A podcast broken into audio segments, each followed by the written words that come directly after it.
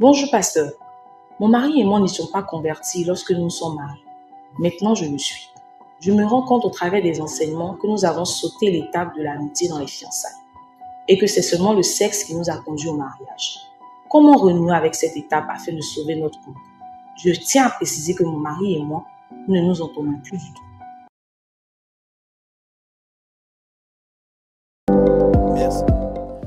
Gloire à Dieu.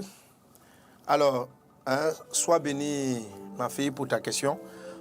Alors, je te dis déjà que c'est dans l'enseignement que je vais rentrer beaucoup en, profondeur parce que la réponse à ta question va avec euh, le thème que je dois aborder. Ok? Donc, on va, on va le toucher plus en détail. Mais la question, c'est comment vous avez raté l'atmosphère, le bon esprit du mariage. Aujourd'hui, votre couple ne s'entend plus ton challenge, c'est de comment renouer cela. ok? Il y en a plusieurs lorsqu'ils arrivent dans cette situation, leur désir, c'est comment se sortir de cette relation-là qui va de mal en pire, selon eux. Mais il n'y a pas à sortir, il n'y a pas à se séparer. Il y a à activer les choses dont je vais vous parler tantôt. ok? Euh, ce dont nous sommes en train de parler, c'est la façon dont on va réussir un mariage convenablement. ok? Mais j'ai rarement vu, je peux te l'assurer, j'ai jamais vu un couple qui a eu tous les bonnes clés, tous les bons fondements dans les fiançailles ou dans la préparation. Non, il y a des choses qu'on découvre plus tard, qu'on aurait dû corriger avant. Donc, ne vous culpabilisez pas. Déjà, ne te culpabilise pas d'avoir manqué euh, quelque chose. ok? Aujourd'hui, tu es marié, il faut assumer le mariage, il faut le prendre. C'est la première des réponses. Il faut assumer ton mariage. Il faut sortir du regret. Que ah, nous nous sommes mariés juste pour le sexe, on s'est mariés parce que peut-être on a commis l'impudicité. Bon, vous ne connaissez pas le Seigneur à l'époque, mais il ne faut pas rester dans la culpabilité. ok?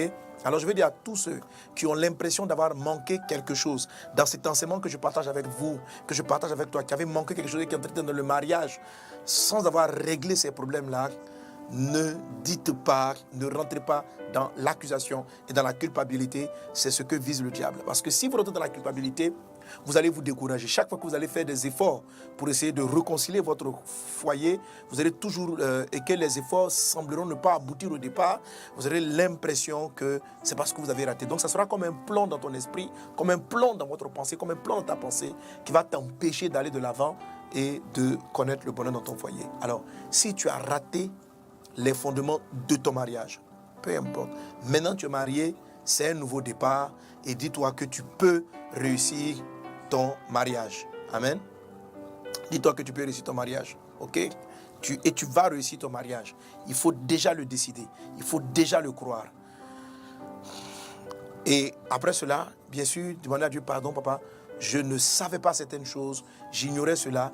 Merci de me les avoir apprises. Maintenant, Saint-Esprit, comment est-ce que je peux les améliorer? Ok Comment est-ce que je peux les améliorer? Comment est-ce que je peux faire? C'est comme ça qu'il faut prier et tu vas t'aider. Donc, sors de la culpabilité. Crois dans ce foyer-là, même qui a commencé de manière bancale. Crois que Dieu est capable de produire du vin nouveau. Amen. Dans des vieilles, de changer les choses, de produire du vin nouveau, de changer l'environnement et tu es déjà sur la bonne voie. Ça, c'est la première étape. Après cela, ça va venir avec les développements que je ferai par la suite. OK?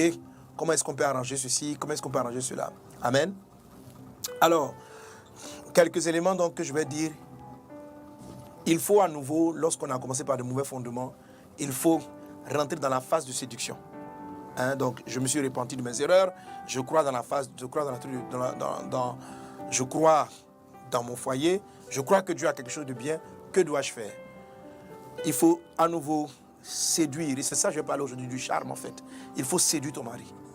Il faut le séduire. Il faut le regarder vraiment comme étant un nouveau terrain à conquérir.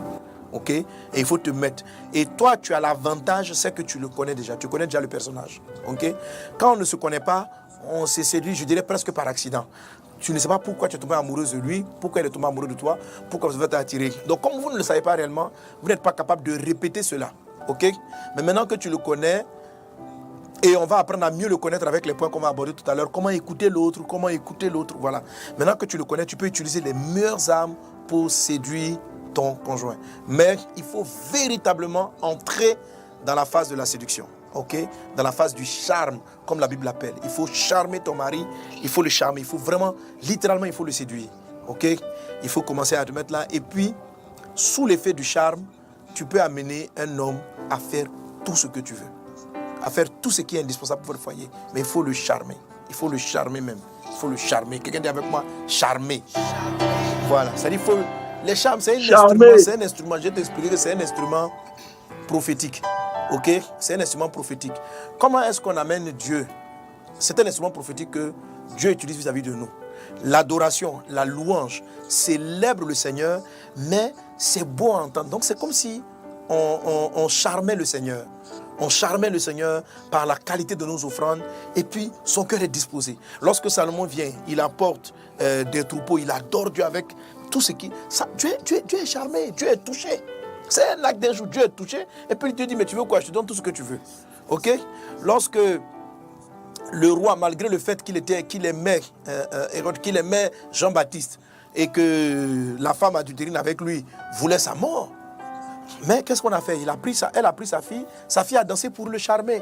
Et une fois qu'il a été charmé, mais il a donné tout. Une femme, si tu sais charmer ton mari, il va vider ses poches pour, te, pour payer ce que tu veux. Femme, euh, Marie, si tu sais charmer ta femme, elle va te donner tout ce que tu veux. Le charme est une arme prophétique. C'est ce que nous utilisons dans l'adoration. C'est ce que nous utilisons pour plaire à Dieu. C'est ce que nous utilisons pour lui être agréable.